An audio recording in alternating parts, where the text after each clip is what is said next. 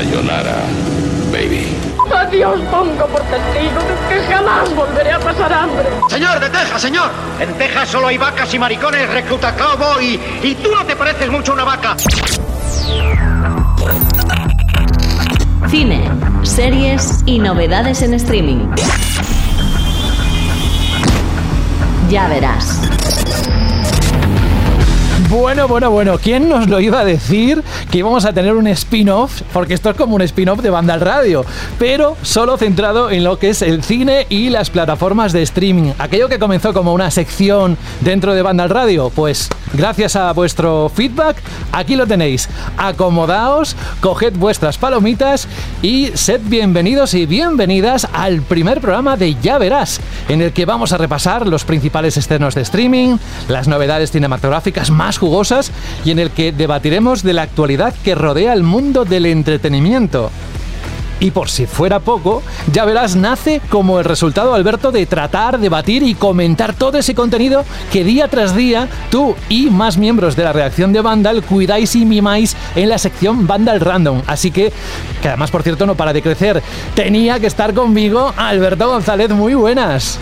Muy buenas, José. Pues sí, ya tenemos el primer podcast de Ya Verás entre manos. Este podcast que nace del fruto de vuestro apoyo y de vuestro feedback. Podéis tomar este podcast pues como una ampliación del contenido de la web de Vandal Random, como un entretenimiento extra con el que estar al día de todo aquello que se cuece en Hollywood o en las oficinas de Netflix o en las de Prime Video o en las de HBO, en la que queráis. Queremos que sea vuestro podcast de cabecera de cara a saber qué merece la pena ver en las plataformas de streaming, una especie de vehículo, ¿no? Para descubrir cuál puede ser vuestra próxima serie o película favorita o una especie de calendario interactivo para que tengáis claro siempre cuándo se estrena o cuándo llega el capítulo o la temporada de esa serie a la que estáis enganchados. Porque hay amigos y oyentes, ya verás, ya verás. Sin más dilación, José, yo creo que hay que comenzar, ¿no? Venga, tú lo has dicho, ya verás. Cine, series y novedades en streaming. Ya verás. Ya verás todo lo que hay preparado dentro de los próximos minutos, Alberto, porque esto sí que lo vamos a tener cada programa. Un bloque grande, importante, con desarrollo de las novedades que o ya están o están por venir y así todo el mundo que escuche este programa pues se pondrá al día. Así que ya verás tú y todos lo que tenemos hoy aquí. Exacto, podríamos decir que es el corazón de ya verás esta sección de novedades en streaming, porque es cierto que aunque en Vandal Random, ¿no? Pues tenéis la entrada correspondiente con todos y cada uno de los estrenos para junio de todas las plataformas, que no son pocas, creo que está bien eso de repasar alguno de los estrenos más interesantes, porque José, el verano está al caer, el calor aprieta y el portal de streaming de referencia, Netflix, nos anuncia una ingente cantidad de series, películas y documentales. De hecho, este mes, por ejemplo, en junio, tenemos que destacar la llegada de la tercera temporada de Umbrella Academy, que es uno de los grandes éxitos de Netflix junto a Stranger Things, el pedazo de thriller, ojo con este, de Chris Hayward, Spider-Head, Mm. que yo creo que puede estar bastante bien. Y ojo también, que esto también es muy divertido. Su mujer en la vida real, Elsa Pataki, también estrena por su parte una película de acción, Interceptor, que también está en la plataforma. Así que yo creo que es todo queda en familia, nunca mejor dicho. Desde luego. Oye, y aparte, antes decías que el verano está a punto de caer, yo ya lo tengo encima, yo ya lo noto, así que no sé tú, pero las temperaturas empiezan a subir, a subir, y así es como va a ocurrir en cada tráiler, en cada explicación, la temperatura de este programa de Ya Verás empezará a subir y subir, ya veréis. Empezamos con Netflix, como bien decías, y tenemos... A la Pataki. Tenemos Ojo, a la eh, Pataki. Pero no de secundaria, Tenemos a ¿eh? la Pataki. No, no, no, no. En un blockbuster como gran estrella. Es la Tenemos prota. a Interceptor, Sí. totalmente. Y además es una película de acción sencilla, muy directa. No esperéis eh, grandes alardes. Es una, mm, vamos a decir, una típica película, José, estas de las que te alquilabas en el videoclub que decía, bueno, mira, para pasar la tarde, videoclub, ya cosa totalmente de abuelo. Pero es cierto, porque es una película. Teníamos que ¿verdad? hacer un especial solo sobre los Espe- videoclubs, es- cuando llegabas y, y corrías rápidamente a la sección de novedades y, y veías que tú... O la, la reservabas si tenías suerte y te llevabas Bueno, bien con el dueño depende del videoclub, no, pero que veías rápidamente si estaba eh, reservada o no, o sea, si la tenían o no la tenían ya porque, porque alguien se la ha llevado antes que tú, en fin, eh, eh, eso tendríamos que hacer un, remembering como Dios manda. Pero bueno, la película de Elsa mm, promete. Pues no está, no está nada mal porque es una cinta que nos traslada pues, a una remota estación interceptora de estas de misiles en mitad de alta mar. Eh, justo pues cuando una teniente del ejército, que es nuestra queridísima Elsa Pataki, se ve obligada pues a utilizar todo el entrenamiento táctico que os podáis imaginar, toda la experiencia militar que ha eh, acumulado durante los años para intentar salvar a la humanidad de un evento nuclear de destrucción masiva. Sí, es muy, muy, muy, muy típico el argumento, está claro. Pero tomároslo así, es como una especie de capítulo de esta serie, ya esta serie de militares que fue muy famosa a los años eh, 90 y a principios de los 2000. Y también podríamos decir que es un revival de esas películas de acción ochentera de Chuck Norris, José. De Bueno, esta- otro especial también se debería de hacer de esto. Chuck Norris. Pero mira, de verdad es muy entretenida. Se pasa volando, es ideal para un domingo por la tarde que no te quieres complicar demasiado, que has estado de fiesta el sábado y quieres ver una peli, pues mira, de acción, con tiroteos, con secuencias eh, típicas de blockbuster grande de cine, pero en tu casa, pues yo creo que en eso cumple. Está disponible ya, se estrenó el día 3 de junio y repito, es ideal para una sesión de cine por la tarde. Oye, el del que vamos a hablar ahora, el- lo he visto en pantalla, en el tráiler, y ¿no te pasa que cuando ves a un actor de siempre que ha envejecido y dices, ahora qué mayor, como si tú no hubieses envejecido? Vamos con otro de los estrenos de, de Netflix con Garra. Taking me to see basketball or bare knuckle boxing. We do everything. Y es cierto, José, que cuando hablas de esto de que ves a un actor en pantalla, puedes generarte como dos opiniones. Una, me encanta, otra, lo rechazo. Bueno, cierto, a ver, es que tú también vas pasando años, ¿sabes? Para Sí. ti, para todos. Diciendo, madre mía, qué mayor está, no lo quiero ver, o Sí, no sí. quiero ser consciente de que yo me también estás estoy tropeando mis viejo". recuerdos. Exactamente. Y de hecho es verdad que, por ejemplo, en esta película, en Garra, que el- su gran protagonista es Adam Sandler, que es un actor que mucha gente considera que es malo, que solo hace películas alimenticias de humor, que hace comedias pasadas de rosca.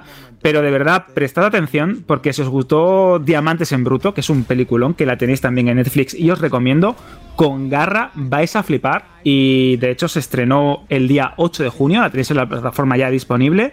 Y en esta, en esta cinta, eh, Sandler, que pues, mucha gente considera que solo se le da bien el humor, interpreta en, este, en esta ocasión a un cazatalentos de jugadores de baloncesto que está como en horas bajas, en situación muy complicada. Está el tío bastante quemado, en ese típico pozo sin fondo de los actores norteamericanos en las pelis. Y un día, eh, viajando por el extranjero, descubre a un jugador que tiene un talento increíble, pero que al mismo tiempo arrastra un pasado difícil, una serie de problemas impresionantes, no os voy a decir nada, pero descubre que sin la aprobación de su equipo ni de sus superiores, este chaval puede llegar a convertirse en un fenómeno de la NBA y le da una oportunidad. Es un peliculón, José. Garra es increíble. Es este- de este tipo de historias eh, conmovedoras que te hablan del triunfo, de la eh, cómo vencer a la adversidad, de la superación. Y de hecho me recordó mucho a The Way Back, no sé si la has visto, con Ben Affleck, que en la que él Sé hacía lo que de- dices, pero no, no lo he visto, ¿no? que creo que si no me equivoco está disponible en HBO Max en España. Eh, fue una de las películas que más se vieron durante la pandemia, de estas que se distribuyeron en streaming durante el confinamiento en 2020. Pues bueno, pues Garra y The Way Back eh, son ideales para hacer un ciclo temático de baloncesto y de figuras que recuperan su fe a través de este maravillosísimo deporte. Echadle un ojo, Garra. Disponible en Netflix desde el día 8 de junio. Ni que sea para quitarnos el prejuicio de que Adam Sandler solo sabe hacer humor, porque esto, por lo que cuentas, es más un drama, ¿no? Y... Exacto, es un drama, buen- buen drama. Y hay que echarle un ojo.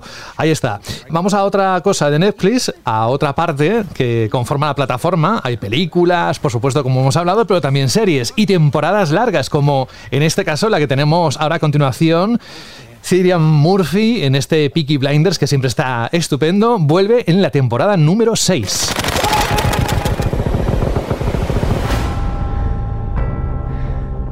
Me pongo la boina, cojo el cigarrillo, ¿no? Como lo coge Killian Murphy, ¿no? Que lo coge así como de ladito, ¿no? Así muy, muy particular. sí, es Y muy característico. es muy característico que Peaky Blinders, uno de los grandes éxitos de la BBC, que se distribuye en este caso aquí en España a través de Netflix, concluye el día 10 de junio con todos y cada uno de los episodios de la sexta temporada. Es el último arreón de esta ficción de Steve Knight. Es como el rey Midas ¿no? de la televisión en Reino Unido. Todo lo que toca lo convierte en oro. Es uno de los responsables de Tabú. También se encargó de llevar a, a Tom Hardy al estrellato con esa gran película que es Lock, la que iba en el coche, ¿te acuerdas? Y esta Sí. temporada eh, es la última y es importante por una serie de cosas. Es eh, como podríamos decir el ocaso ¿no? del imperio criminal de este Thomas Shelby, del líder de los Peaky Blinders. Eh, se desarrolla en el periodo de puertas a la Segunda Guerra Mundial, justo después de que Reino Unido haya vivido como un periodo de transformación muy grande.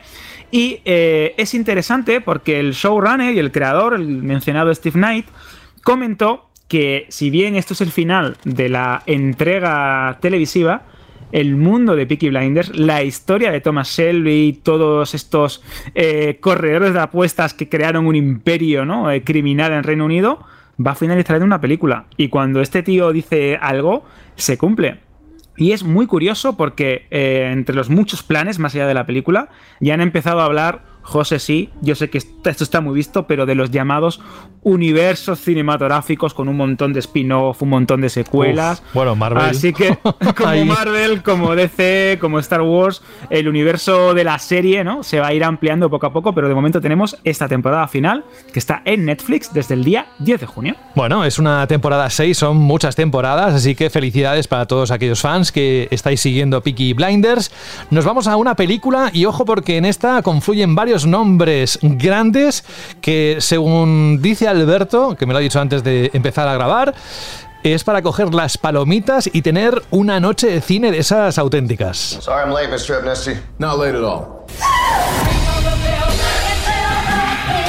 Cuéntanos, Alberto, Claro, Spider-Head, ¿no? Es como se llama la peli. Spider-Head, que es este thriller de Josep Kosinski, que vais a decir, ¿este hombre quién es? Bueno, pues os estoy hablando del director de Oblivion, va, la de Tom Cruise. Qué buena. Ya, ya, que es un peliculón, pero es que, ojo, es el director también, también con Tom Cruise, de Top Gun Maverick, la última secuela de la que vamos a hablar un poquito más adelante, hablaremos de Sí. ella largo y tendido.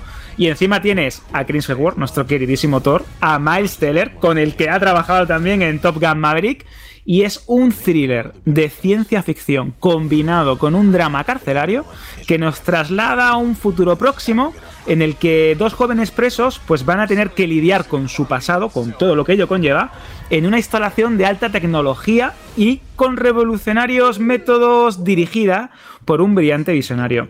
Aquí vamos a encontrar la típica trama en la que se mezclan figuras manipuladoras que utilizan drogas para sacarle eh, no la verdad o sacarle los recuerdos a los protagonistas. Vamos a tener también alguna que otra secuencia de acción. Es una película más que interesante que llega a Netflix el día 17 de junio y que, como bien dices, es perfecta para una noche de cine. Si la de Elsa Pataki, ¿no?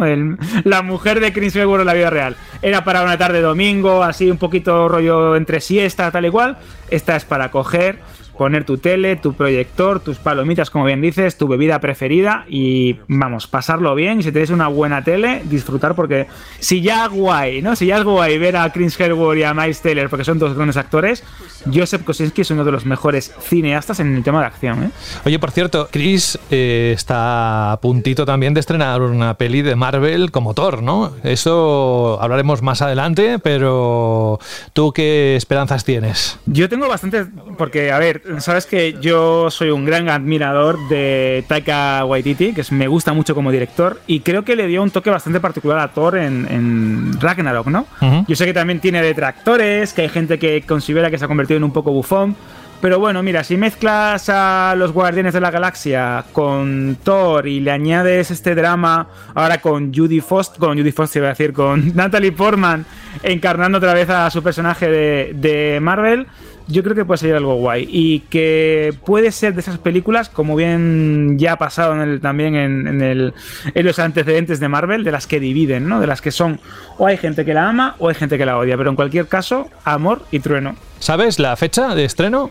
Si no me equivoco, es el 8 de julio también aquí en España. Vale, Creo 8 que se había adelantado, había adelantado a lo mejor un día en Estados Unidos que se estrenaba el día 7, pero como ahora sabes que los estrenos son un poco locos, porque Jurassic World se estrena el día 9, pero realmente se estrenaba el día 10 de junio. Bueno, ya no te puedes fiar, tienes que estar muy pendiente a tu cine de cartelera o a nosotros, que te podemos dar la fecha exacta cuando entremos en la sección de cine. Eso, en Vandal Random también tenéis mucha información, como habéis dicho, como habéis escuchado al principio. Eh, has dicho Jodie Foster, no vamos a alargarlo porque tenemos que seguir hablando de más estrenos en Netflix, pero algún día hablaremos de esta mujer y a ver si, espero que nos haya retirado del cine, porque la verdad es que tiene grandes títulos dentro de su colección de películas que ha hecho a lo largo de la historia. Esta era una peli, Spider-Head, pero volvemos a las series porque si estabais esperando a la fantasía, los superhéroes con Umbrella Academy, estáis de enhorabuena.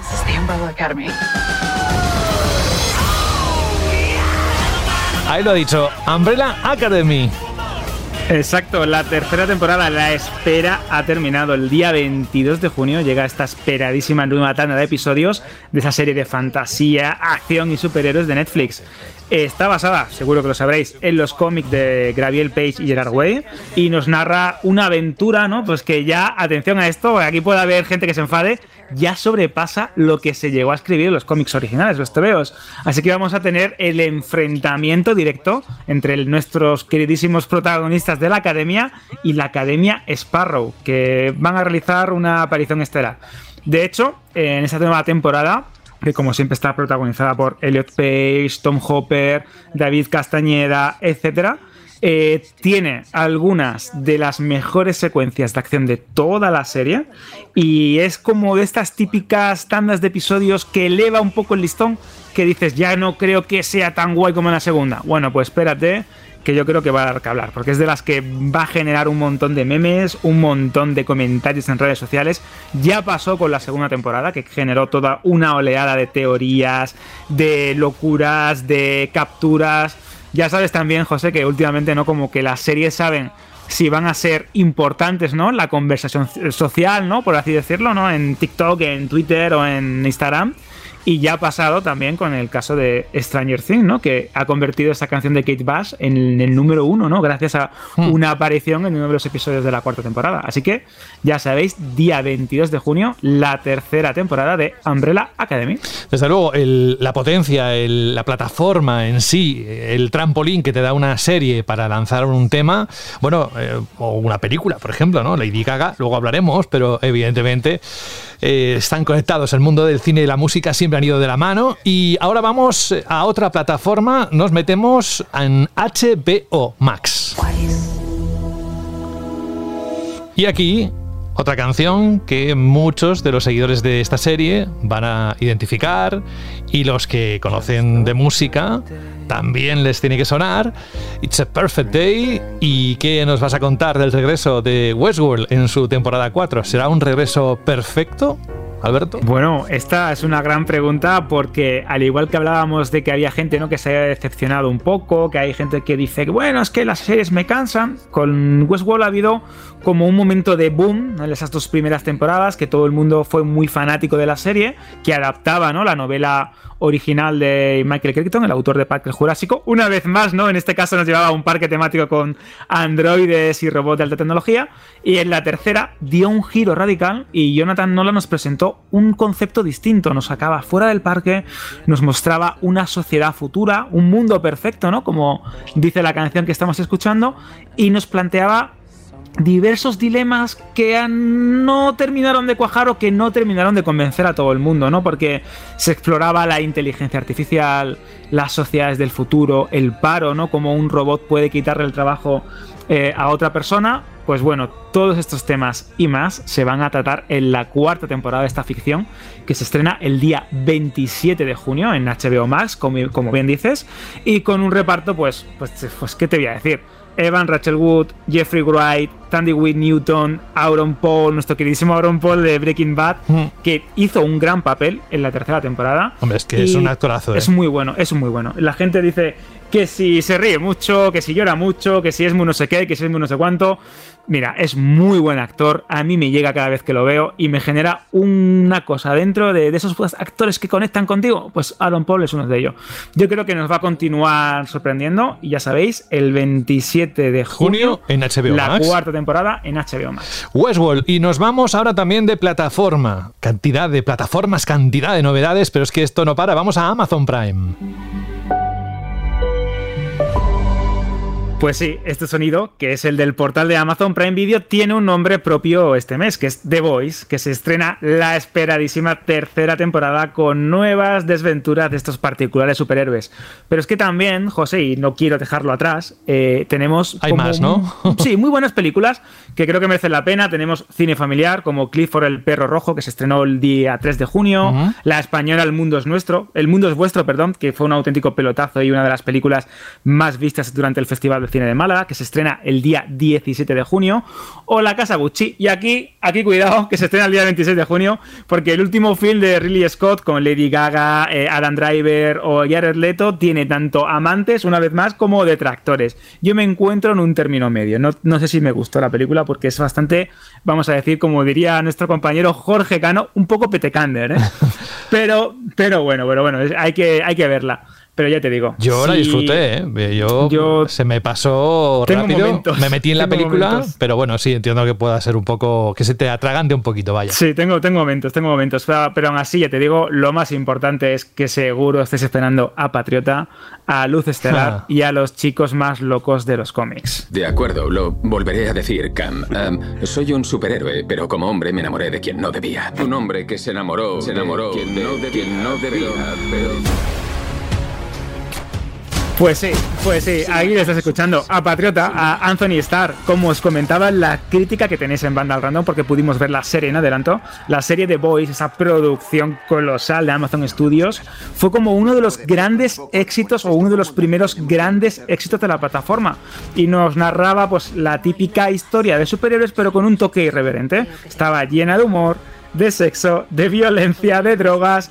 Y aparte, eh, funcionó también que llegó incluso a contar con un spin-off que fue Diabolical, que es una antología de animación, que también la tenéis la crítica en Vandal, que eh, fue bastante buena. Pero en esa tercera entrega, la ficción basada en el cómic de Garth Ennis y Derek Robertson, como que mete un subidón y el listón se sube de una manera demencial. En esta tanda de episodios vamos a ver el auge y caída y la resurrección, lógicamente, ¿no? De Patriota, que, bueno, ya sabéis que encarna, como bien he dicho antes, eh, Anthony Starr, que es un tío polémico dentro y fuera de la pantalla. Seguro que recordarás, José, que estuvo envuelto en un jaleo en Alicante, en una pelea de un bar, que lo metieron en la cárcel incluso. Bueno, bueno, es un... Ah, sí, es verdad. Sí, sí, sí, es sí, un sí. auténtico perla. Sí, vamos, dentro y perla. fuera de la pantalla. Totalmente, yo creo que es el personaje, pero sin la capa de Estados Unidos, ¿no? Colgada. De hecho, en esta tanda de episodios, una de las cosas que más temía era como que al aumentar de escala. eh, iba a haber como demasiadas tramas. Pero no, no, es que todas funcionan como un tiro. Ya estemos viendo a Luz Estelar, o estemos viendo al quitado Patriota, o a los chicos de The Boy con Cal Uban, ¿no? Haciendo del carnicero. Todas las tramas, todas las líneas argumentales molan un montón son divertidísimas y la serie está diseñada de tal manera que en cada capítulo hay un cliffhanger o algo que te invita a seguir viéndola. Tenéis los tres primeros episodios disponibles desde el día eh, 3 de junio. Cada semana se va a ir estrenando uno. Y ya os digo, mm, si os mola los superhéroes y sois de los que disfrutáis con el humor negro, en esa temporada, por ejemplo, se van a tocar eh, adicciones a las drogas, eh, el auge de la ultraderecha, los reality shows, eh, coñas con la inclusividad y el progresismo. Bueno, es súper irreverente. Se meten muchos, muchísimos charcos, José, que eso también es, mm, tiene una secuencia muy violenta en el primer episodio que ya ha generado ríos de tinta. Pero bueno, ya sabéis, tres episodios que tenéis disponible en la plataforma desde el día 3 de junio. Y aparte, se va a ir estrenando uno cada semana hasta la season final, hasta el gran final de temporada, que ya llegará en julio. Ya sabéis, The Voice en Amazon Prime Video. No abandonamos los superhéroes, pero evidentemente si hablamos de Disney Plus, hombre, eh, tienen otra capa un poco más blanca. Quiero decir, aquí quizás no son tan irreverentes. Y es que tenemos un estreno que además ya lo tenéis disponible, muy esperado y además muy anunciado los últimos meses, pero vamos, que todo aquel que quiera seguir las aventuras de Mrs. Marvel, ahora es el momento, ¿no, Alberto? Exacto, Mrs. Marvel se estrena o ya se estrenó el día 8 de junio y es una de las grandes series de Marvel. Y te voy a decir, ¿por qué? Eh, si sois aficionados a los cómics, seguro que la reconocéis como esas figuras eh, constantes, queridas y presentes en casi cualquier cómic o evento de la editorial. Y eso es curioso porque su origen es muy reciente, del 2013 aproximadamente. En Vandal Random, si queréis, tenéis un artículo dedicado 100% a ella, con sus mejores cómics, con sus poderes. Pero bueno, lo importante es que esta primera serie de acción real nos cuenta el primer personaje musulmán de Marvel que fue protagonista de su propio cómic. Y es una producción que va a romper una danza ¿no? a favor de la diversidad, de la, inclusión, y que nos va a contar eh, la historia de Kamala Khan, que es una superhéroe metamórfica, que es capaz de convertirse en casi cualquier cosa, que tiene poderes que le permiten estirarse, cambiar de tamaño y mucho más y de verdad, es tan bonita, José. Es una historia realmente de adolescentes, porque la encarna Iman Belani, que es una adolescente musulmana que estudia en Nueva Jersey, el personaje de los cómics, y que es una friki de los Vengadores, una obsesionada con la Capitana Marvel que pues eso, intenta sobrevivir como tantos otros jóvenes de Estados Unidos y de todo el mundo el día a día en el instituto. ¿Cómo lo hace? Pues escribiendo fanfics, haciendo cosplay, jugando a videojuegos. Ya os digo, pudimos ver los primeros episodios en banda en adelanto. Y creemos, y personalmente creo, porque pude verla yo, que estamos ante una de las series más rompedoras, frescas y divertidas de Marvel Studios jamás estrenadas en Disney Plus. ¿Por qué? Primero porque sabe usar el lenguaje del cómic. Esto no es fácil. No, os creáis que por ver una serie o una película basada en un cómic se está usando el lenguaje del cómic o las secuencias o las viñetas. Y esta sí lo hace. Utiliza muy bien los escenarios, los propios dibujos ¿no? de Kamala Khan en la ficción para contarnos historias, los grafitis de barrio. Todo eso y va tirando como de momentos muy geniales, de referencias al propio universo cinematográfico de Marvel. Mira, de verdad, la serie me ha conquistado, me parece divertidísima. Belani es un amor dentro y fuera de la pantalla, es una friki, friki de los pies a la cabeza también de Marvel. Y esta serie creo que va a dar que hablar también. Se tiene una primera temporada, que va a durar unos 6 episodios. La tenéis en Disney Plus. No os la perdáis porque hmm. merece muchísimo la pena. Vamos a escuchar un poquito su tráiler porque además, como siempre, si os gusta el doblaje, mm, tiene calidad. Otra camiseta de los Vengadores. Qué mona. Cree que soy una especie de friki. Es que lo eres. Los chicos. Disculpa. Sí. Me estás pisando la camiseta. Perdón. Bueno, aparte de esto, en Disney Plus, eh, ¿qué pasa con Capitana Marvel o qué pasa con otros estrenos?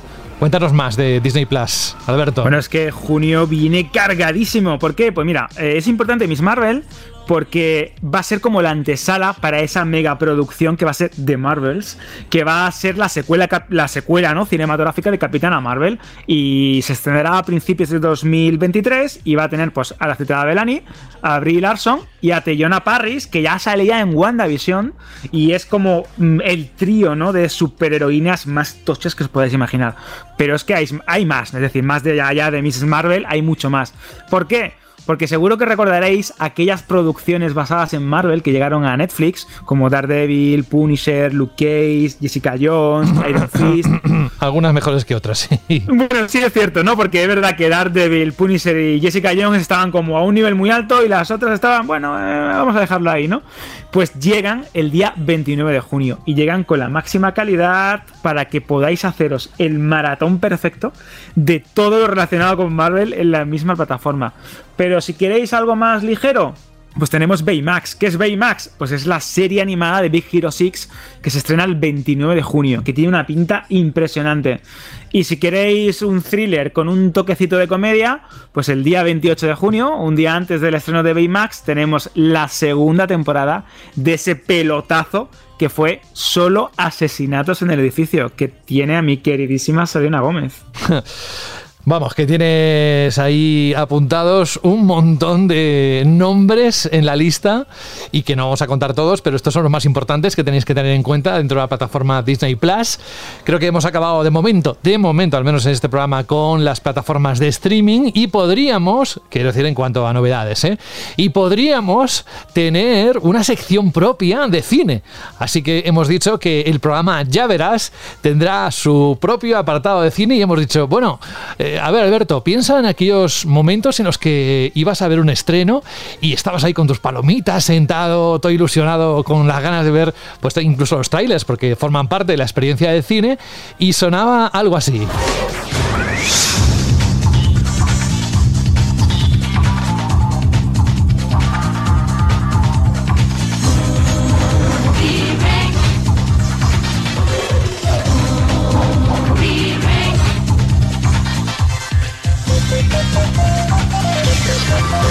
Qué momentos, ¿eh? Madre mía, José, huele a palomitas. Y ya me estoy, sentado en la butaca. Me has transportado por completo a esa época. En ¿Cuántos años, eh? Madre mía, también somos más viejos que un bancal. Porque es verdad que Movie Record ya como que no, no se suele ver demasiado. No sé qué haya. Ah, ¿Eso es de, qué década? ¿De los 80, 90? 80, 90. A principios de los 2000 tuvo como un revival, no sé si te acordarás, que hicieron como también como una nueva versión. Pero bueno, esto ya, este formato de distribución cinematográfica palmó con, con la llegada ¿no? de las grandes cadenas.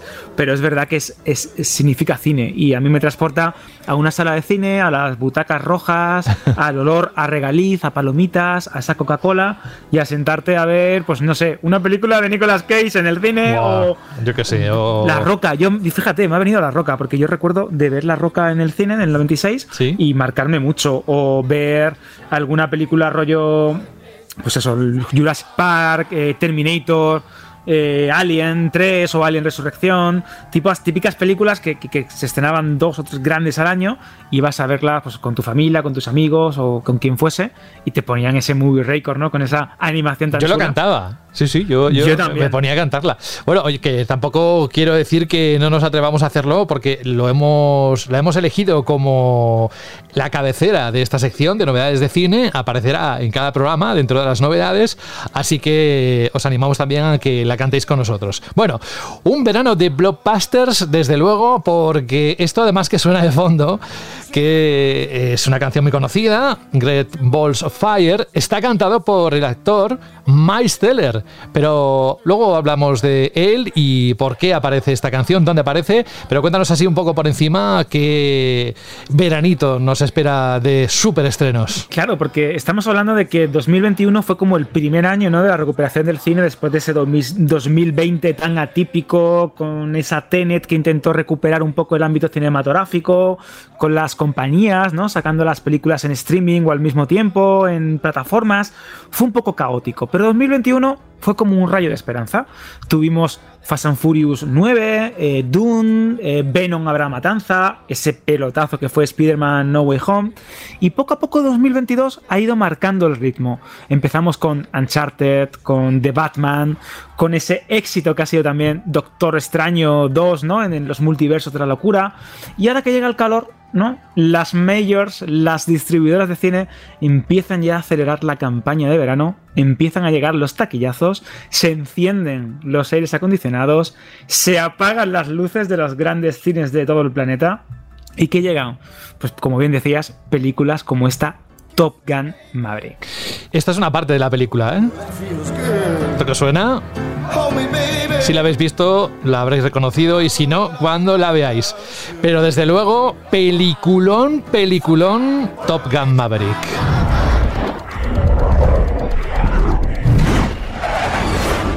Somos los mejores que hay. ¿A quién van a traer para enseñarnos?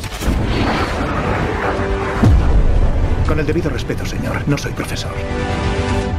Es para no crear expectativas. Es que es, maravillosa. Es maravillosa. Te digo una cosa, ¿eh? Esta película es. Se puede ver muchas cosas en casa, desde luego, eh, con esos televisores que vamos teniendo que cada vez son de más pulgadas, pero esta película, con el sonido trabajadísimo que tiene, yo la he visto nada, eh, hace unas horas, me parece increíble y además muy, muy recomendada verla en el cine, ¿eh? Totalmente, es una película cinematográfica. De hecho, eh, si, la habéis visto en el cine o si no la habéis visto, os lo contamos. Eh, antes de la proyección de la película, el propio Tom Cruise hace un mensaje, una introducción.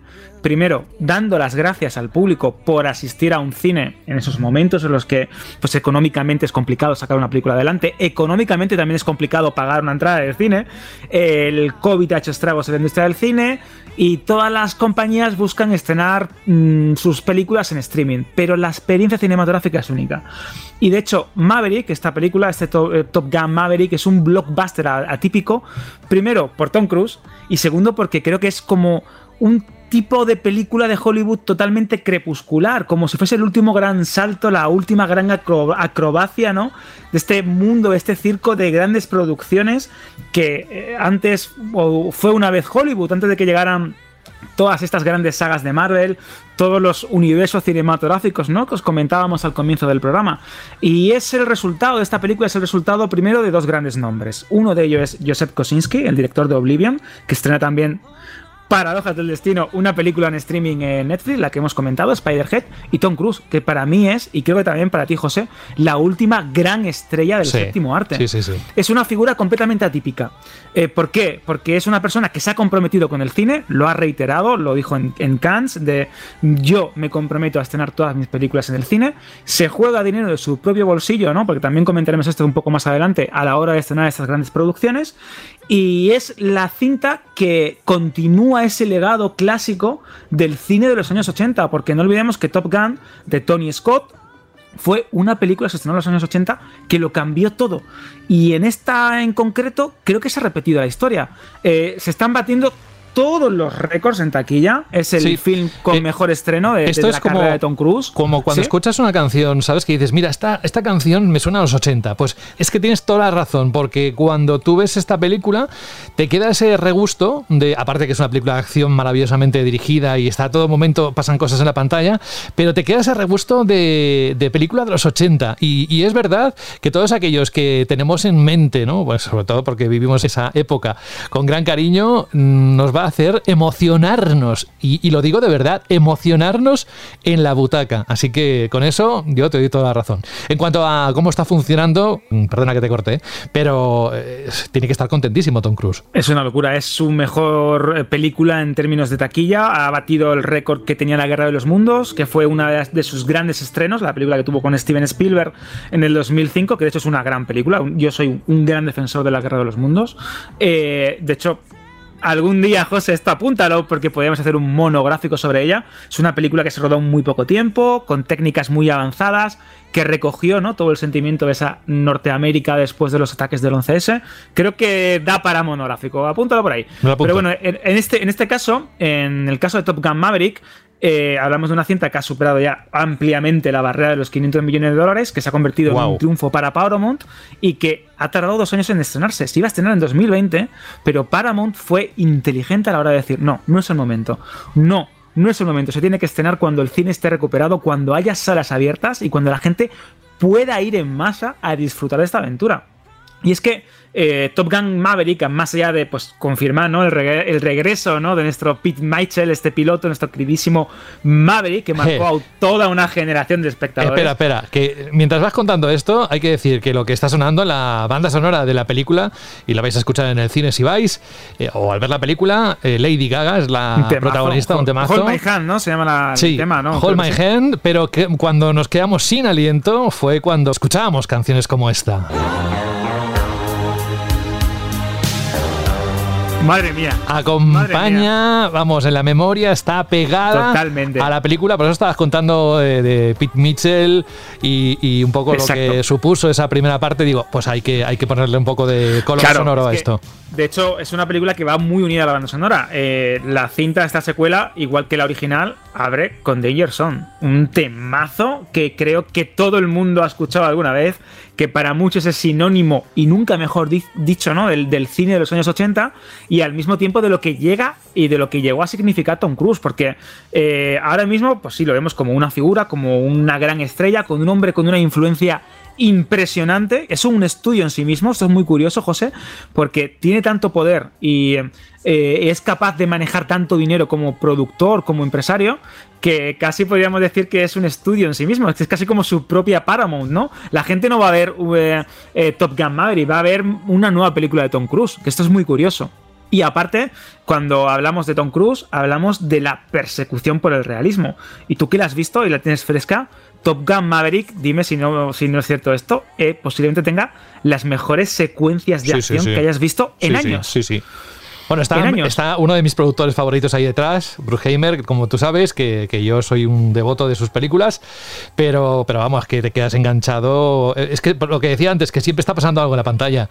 Y, luego el sonido, ¡buah! Es una experiencia que si os gustó la primera, incluso si no visteis la primera, eh, la segunda, Maverick, eh, es toda una película, una cinta de esas que me temo que no, no van a abundar tanto, porque es verdad que Tom Cruise, y él lo ha explicado. Hay muchos making of de, de, cómo se hizo la peli ahora nos vas a contar un poquito. Es un actor que se mete de lleno en el papel y, vamos. Bueno, y, los famosos cabreos, ¿no? Que hubo durante el COVID eh, porque se tenía que parar. No sé si fue por esta. Con Misión Imposible 7. De hecho, fue. Ah, vale. de hecho, porque esta fue antes. Esta se debió grabar sobre el 2019-2020, ¿no? 2019, ¿no? Sí, es, anterior. Esta película es anterior. Eh, de hecho, ya te digo, se quería estrenar en 2020, pero mm, pues por temas de la pandemia se fue retrasando poco a poco. Y esto que comentas de mm, ese Tom Cruise que mucha gente considera que con este cabreo como que era un poco tiránico, como que era un poco dictador en el, en el set, llevaba razón y de hecho él lo ha explicado en un montón de entrevistas que todo este cabreo que él no quería que se viralizase porque considera que son cosas del calentón, ¿no? Del momento cuando estás trabajando, era porque efectivamente él se juega del pescuezo, nunca mejor dicho, tanto físicamente como monetariamente.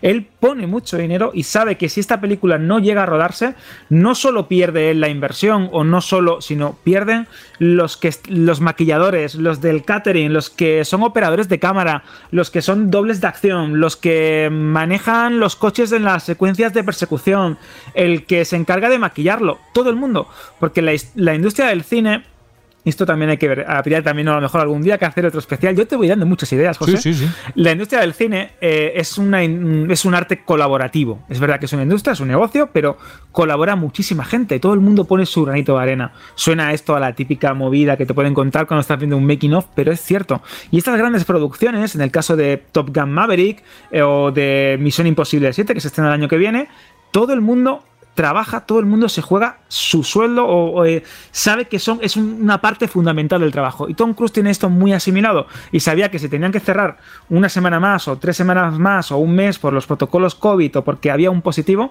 pues la película podía ir a pique o podía incluso tener problemas financieros en, cuanto a... Eso que es complicado, el mundo del cine es incluso complicado. cancelarse porque además la agenda de los actores, hombre, por el tema del COVID, pero ¿cuántos, un día también hablaremos sobre ello, cuántos papeles se han rechazado por actores muy conocidos?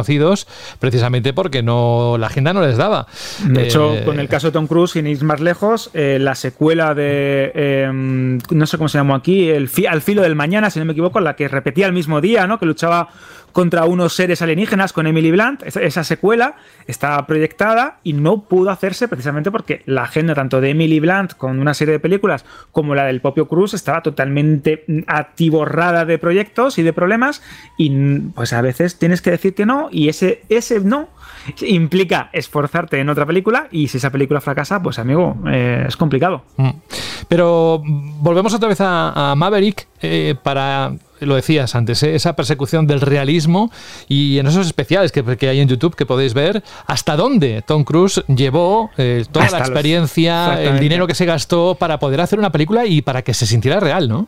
Hasta los cielos, y nunca mejor dicho, porque Tom Cruise llegó a desembolsar 11 mil dólares por hora, no es ninguna exageración, 11 mil dólares por hora a la hora de alquilar y volar con los cazas eh, F-18 Super Hornet, uno de los que tiene de los múltiples aviones que tiene el ejército de Estados Unidos de la Marina para poder grabar dentro de las carlingas, dentro de las cabinas y así ofrecer ¿no? una experiencia como hiper mega realista de las reacciones, de esa fuerza G, de esos giros Y todo esto lo vemos en la película. De hecho, en algunos trailers se ve muy bien como estas secuencias dentro de las cabinas han mejorado muchísimo con respecto a la Top Gun original, que también empleaba este tipo de técnicas, pero ahora obviamente mucho más depuradas. Y para que el realismo fuese también eh, palpable, ¿no? Cuando están estos pilotos de última generación, esta élite de la élite, lo mejor de lo mejor de Estados Unidos, entrenando, preparándose, el propio Cruz cogió a los miembros del elenco y les pagó clases de vuelo, los montó en su avioneta. De hecho, Tom Cruise tiene la licencia, ¿no? Para poder volar como piloto. También maneja helicópteros. Esto también lo veremos en Mission Impossible 7. Y de hecho, hay anécdotas muy curiosas como una de ellas, que es la de Miles Teller, que es uno de los protagonistas que de hecho lo hace increíble, como el, el que tocaba lo de Great Balls of Fire. Antes, exactamente, que lo hace genial. De hecho, mm, yo me voy a afeitar y me voy a dejar el bigote por él. Yo esto te lo digo ya, José. Me ha encantado ese look que lleva. Pero bueno, en una de las secuencias que estaba rodando con pilotos de la Marina profesionales, eh, casi echa la pota y creyó literalmente que iba a morir. Hizo una maniobra, estas de vuelo rasante, hizo un giro y él decía, dice yo, aquí, aquí, aquí quedo, aquí me, aquí me quedo por favor, poneros el documental, el making of que tenéis en YouTube, en el canal oficial de Paramount. Dura poquito, unos cuantos minutos, pero es impresionante y creo que merece la pena para si habéis visto la película o si la queréis ver pero os hace falta un empujón, creo que es ideal para que ese último salto lo veis gracias a el realismo, a lo impresionante y a lo maravilloso que es disfrutar de este blockbuster que creo que no va a haber ningún igual este verano. ¿eh? Hablabas de Miles Teller eh, que tocaba el piano, pero yo recuerdo su gran, gran interpretación en la película de Whiplash. Tocando la batería. Sí, sí, sí, sí, no, no, y, además el peliculón que se marcó ahí. Pero bueno, eh, dejamos, cerramos. mira, José, ah, agárrate, también sale en un videoclip de Taylor Swift. Ah, ah amigo. No, no, no, Lo tiene todo. Bueno, este es un, también un, actor que poco a poco le veremos cada vez más en la pantalla. Bueno, lo hemos visto muchas veces, pero creo que ahora con la vuelta a la normalidad eh, habrá hecho unas cuantas producciones. Bueno, pues dejamos el mundo de Top Gun, Maverick muy, muy, muy recomendada y nos vamos a otra película, bueno, otra saga del cine que nos va a tocar los feelings.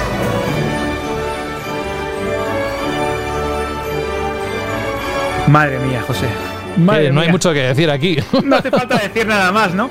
Es que de hecho hablábamos de la nostalgia y es cierto que la nostalgia vende y si Top Gun pues marcó a una generación de espectadores de la de los años 80, Parque Jurásico también lo hizo, el film de Steven Spielberg marcó a otra generación de los años 90. Eh, es la película, el blockbuster moderno, como también se suele definir, ya que estamos hablando de blockbuster. Y ahora llega eh, Jurassic World Dominion, que es la tercera entrega de esta subsaga, ¿no? Jurassic World, aquella que en 2015 llegó y triunfó y batió récords de taquilla y que renovó la licencia de estos dinosaurios creados, ¿no? Con ingeniería genética, porque yo muchas veces me digo, Alberto, no existen, son es cine, no te, no te lo creas, no te lo creas, pero bueno, me cuesta, me cuesta. Y es verdad que llevaban como muy olvidados por parte de Hollywood después de esa tercera parte que no terminó de convencer a muchos y que de hecho el propio Sam Neill, nuestro queridísimo Alan Grant, ha estado eh, defendiendo a capa y espada últimamente. Tenéis también en banda la, la entrevista. Pues este... Este film, que es curioso esto, que se ha ido estrenando de forma paulatina en diversas partes del mundo. Esto lo hace mucho Universal. Estrena a lo mejor en México, en Italia, en Bélgica. Y otro día dice en Reino Unido, en España, en Francia. Y otro día dice en Estados Unidos, en Australia. hace como estrenos escalonados. ¿Y esto por qué? Pues eh, creo que es una estrategia comercial para ver cómo va rindiendo la película en diferentes mercados. Ellos también estudian eh, fechas propicias si tienen que competir en mercados locales. Lo hace mucho y también lo eh, llegaron a hacer con, con, Fast 9, con la película de Fast and Furious, y les funcionó. Les funcionó porque creo que les, les ayuda como a focalizarse mucho en las premiers, en los estrenos en determinadas regiones, es curioso porque al mismo tiempo genera una política un poco extraña. ¿Por qué? Porque empiezan a abundar los spoilers por la red y hay gente que puede grabar la película o hacer alguna perrería y fastidiar el estreno de una mm, cinta que se va a estrenar tres semanas o dos semanas después, ¿no? En otro país. Pero bueno, a ellos le va bien y de hecho Solo con estos territorios previos que hayamos comentado eh, antes, eh, llevaban unos 70 o 80 millones de dólares sin estrenos en Estados Unidos, en Francia, en Alemania o en China, el territorio principal en el que sí se va a estrenar esta Dominion y que creo que va a ser el empujón definitivo que necesitaba Universal, ¿no? Para decir, bueno, pues vamos con todo con los dinosaurios. Y es muy importante esta sexta entrega ¿no? de la saga Dinosaurios de Steven Spielberg.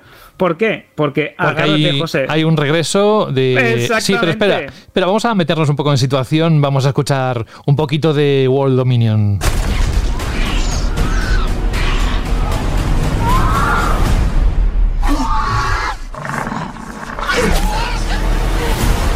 Que la cinta también es de acción y. Pero bueno, Sí, que, sí, sí. que regresan y ese es el puntito, ¿no? De, de morbo y de ilusión también. Exactamente, porque es como una unión ¿no? de lo viejo y lo nuevo, nunca mejor dicho. Tenemos los dinosaurios del pasado, la ingeniería genética del futuro y tenemos el reparto clásico de Parque Jurásico y el reparto moderno de la saga Jurassic. ¿Por qué? Porque vuelven Alan Grant, nuestro queridísimo Sam Neill, la doctora Ellie Sattler, Laura Dern y el doctor Ian Malcolm, mi amado Jeff Goldblum. Ya sabes que yo soy fanático de él. Tiene unos documentales muy divertidos en Disney Plus, Sí, El Mundo según sí. Jeff Goldblum, que están, están curiosetes. Y también, pues obviamente, va- pues, regresan Chris Dallas Howard, Chris Pratt y todos los protagonistas de esta eh, subsaga Jurassic World.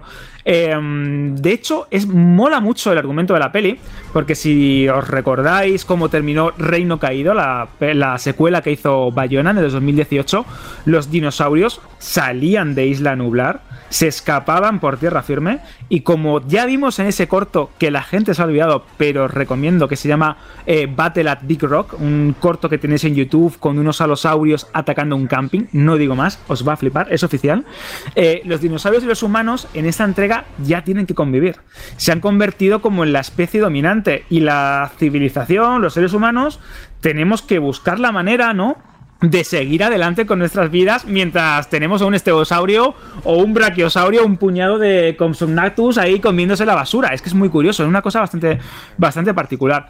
Y al igual que ya adelantaba ¿no? el propio Ian Malcolm al final del Reino Caído, si no cuidamos nuestros pasos, la vida se abre camino y esto puede llevar a la propia extinción del ser humano. Yo creo que es un tema muy interesante. Mira, no te voy a decir nada de la peli. Es una película de acción de estas que hay que ver en pantalla grande. Tenéis también la crítica en Vandal Random, una crítica muy extensa donde no hay spoilers, pero os contamos de qué va la peli, por qué merece la pena, qué tiene bueno, qué tiene malo. Pero la dirige Colin Trevorrow. eh, vamos a decir que se ha encargado de dirigir, ¿no? Con más o menos solvencia esta saga. Y que si os gustan los dinosaurios y esperáis eh, disfrutar en pantalla grande de vuestra Blue del rugido del T-Rex o de estos grandes actores míticos que hemos comentado, no os va a defraudar. Si esperáis ver algo más, pues bueno, quizás no sea la película que podía haber sido esta, esta Dominion. Pero bueno, creo que se queda ahí en un territorio medio, un entretenimiento más que decente, un buen blockbuster, pero sinceramente... mm, como que le falta un poco de lustre, ¿no? Menos mal que no me querías contar nada de la película. Bueno, ahí está. Cerramos con esto la sección de cine y evidentemente las plataformas de streaming. Siempre habrá en Ya un espacio muy grande para contaros todas las novedades. Creo que es una parte eh, esencial de nuestra escaleta. Así que ahí teníais, pero no toquéis ningún botón porque ahora vamos a algo que también os va a gustar y que siempre va a estar en cada uno de los episodios de... Ya verás. Y después de todas las novedades que hemos escuchado, diréis, ¿y cómo sigue el programa? Ya verás. Este programa será muy vivo, en el sentido de que podremos incorporar secciones a medida que recibamos vuestro feedback y nos digáis que os gusta más, que os gusta menos, y será, pues eso, evolucionará poco a poco, Alberto, hacia algo donde todos nos sintamos cómodos. Y ahora, ¿eh, Alberto, esto no podía ser de otra forma, tú dijiste, tiene que estar sí o sí, habrá una parte importante donde no es una entrevista ni mucho menos, sino que iremos invitando a cada edición de Ya verás a alguna persona que tenga que ver con un tema. Por ejemplo, hoy nos acompaña una invitada, pero no es una entrevista, porque junto con Alberto vamos a hablar de un tema muy conocido. Y bueno, em, tenemos ya varias ideas incluso confirmaciones en los próximos meses, Alberto, que creo que va a llamar mucho la atención. ¿eh? Exacto, lo que queremos con esta sección de debate, ¿no? O incluso opinión, también podríamos decir, es que eh, se traten temas importantes relacionados con el mundo del cine, de las series, de la actualidad friki, ¿no? Por así decirlo también, y que tengan siempre a una persona que verdaderamente pueda ayudarnos a comprender un poco más, a que aporte un punto de vista interesante, una persona inteligente. o varias. exactamente, Sí, o sí. varias, porque lo que queremos es que sea como una mesa, ¿no? Una tertulia que ahonde en temas muy concretos. Por ejemplo, el tema este, seguro que lo habréis visto ya en la descripción, es un poco ya jugar un poco con el spoiler, ¿no? Oculto dentro del programa. Pero, por ejemplo, podemos hablar del mundo del streaming, de una compañía en concreta, hacer un pequeño vamos a decir así, ¿no? Una pequeña filmografía selecta de un actor o un director o una actriz que nos gusta mucho. La idea es que este programa de Ya Verás siempre tenga un punto, un momento donde se pueda mostrar una opinión bien formada, un momento de debate bien interesante que aderece un poco todo ese contenido que hemos eh, tratado previamente en el podcast. Y sin más dilación, José, sí, yo, creo, que el movimiento se demuestra que- como exactamente andando. andando. Así que venga, vamos a, a estrenar este primer capítulo con nuestra primera mesa de debate y ya veréis cómo habrá contenido suficiente.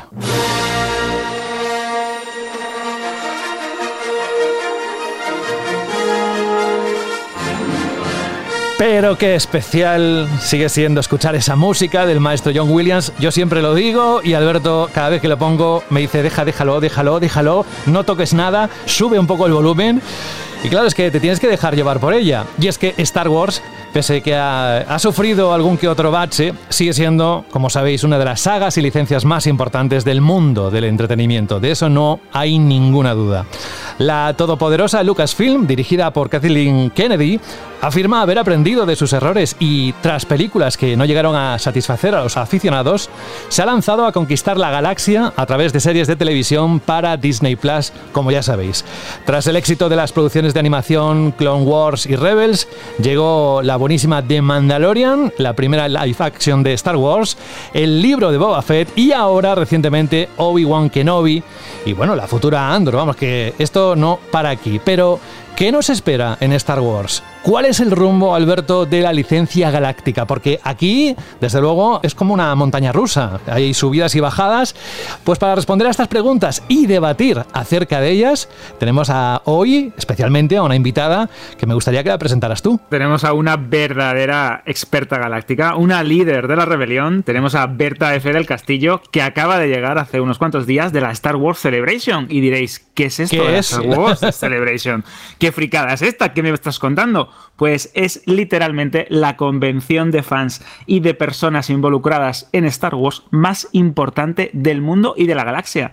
Mirad, atentos. Berta es redactora de cartelera, es una auténtica fanática de esta saga galáctica y es la presentadora, que seguro que lo sabréis, del programa Tattoo en directo en YouTube. Es una gran defensora de las precuelas, es una gran amiga Sí, mía exacto. también. Eso, eso por que- encima de todo. por encima de todo, que conozco desde hace muchísimo tiempo y de hecho no dudó ni un momento cuando le propusimos que se pasara por este primer programa de Ya Verás a contarnos pues qué piensa ¿no? de la nueva senda de la fuerza de Disney Plus. Sí, Berta. Bienvenida. Bienvenida, ¿cómo estás? Muchísimas gracias chicos por invitarme, estoy muy emocionada. Desde que he escuchado la intro de Star Wars ya ha sido como me he venido arriba y he dicho, muy bien, vamos a hablar de lo que más me gusta a mí, o sea, de Star Wars. Pues mira, yo a mí me da la sensación, Berta, que no será ni la primera ni la última vez que vayas a estar en Ya Verás. De hecho, creo que luego vamos a tener que hablar seriamente, Alberto, tú y yo. Yo encantada, ¿eh? Si, si puedo estar hablando de Star Wars para siempre es algo de lo que no me canso. Bueno, me han dicho, bueno, me ha dicho Alberto, que como bien ha contado, eh, te conoce desde hace mucho tiempo. Creo que estás muy al día de la actualidad del cine, de las plataformas de streaming, así que encajas perfectamente en Ya pero no adelantemos acontecimientos. Como hacemos siempre, al menos cuando tenemos algún invitado para que los oyentes se sitúen, porque Alberto y a mí nos conocen desde hace mucho tiempo, del otro podcast hermano que es Banda al Radio, nos encantaría que nos dijeras, dentro de lo posible, ¿eh? porque sé que es muy complicado, que nos describieras un perfil de persona que le gusta el cine y las series y cómo se definiría en ese sentido, qué es lo que más te gusta eh, o incluso lo que menos te gusta. Brevemente, ¿eh? ya te digo, es muy complicada la, la respuesta respuesta porque ahí te puedes meter directamente en muchas explicaciones, pero hazlo como tú quieras, Berta. Eh, la pregunta más difícil, siempre lo digo, pero bueno, para resumir, muy, muy resumido, me declaro fiel defensora del entretenimiento puro. Es algo que si me tengo que meter en algún debate en plan con toda la energía del mundo y toda la pasión es para defender el entretenimiento. También me gustan películas de autor, lógicamente, pero eh, como que siento esa tendencia a defender el entretenimiento. Entonces, no es solo Star Wars, yo soy fan de las grandes sagas. Eh, no voy a dar más nombres así para que, para que no me encasillen y voy a decir que también me gusta el cine clásico porque es verdad.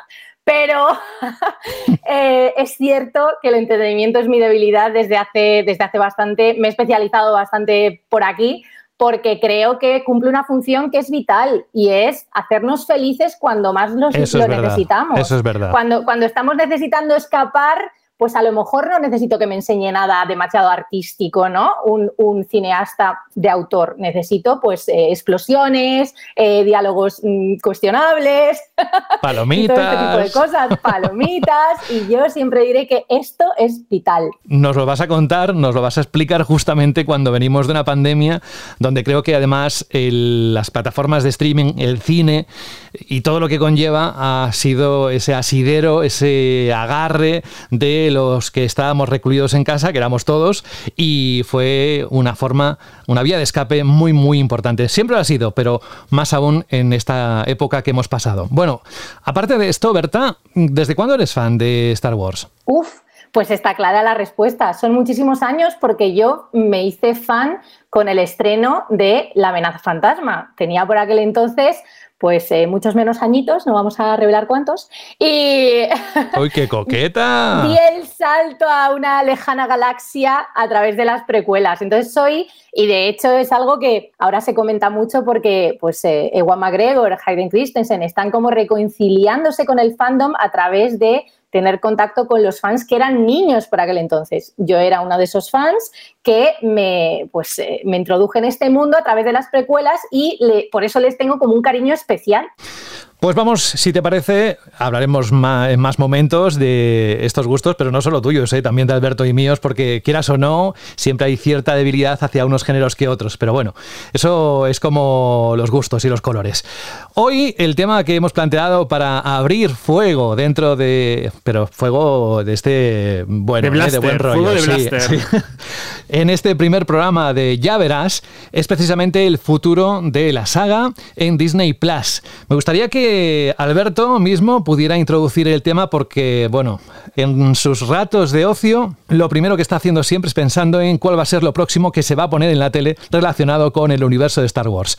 Y lo está viviendo de una forma muy especial, dijo, tenemos que hablar de esto. Así que, Alberto, todo tuyo. Exacto, de hecho venimos como aficionados de Star Wars de un escenario un tanto convulso. Seguro que recordaréis cuando Disney compró Lucasfilm, cómo cambiaron la política de distribución de películas, cómo cambiaron el enfoque de la saga y hasta qué punto, más allá de los famosos capítulos de El despertar de la fuerza, Los últimos Jedi y esa polémica, ¿no? El ascenso de Skywalker, también tuvimos spin-off como Rogue One, como Han Solo y una diversificación ¿no? del contenido cinematográfico que estábamos, pues, los fanáticos realmente abrumados después de tantos años de sequía galáctica a encontrarnos una película cada año, cada pocos meses, ¿no?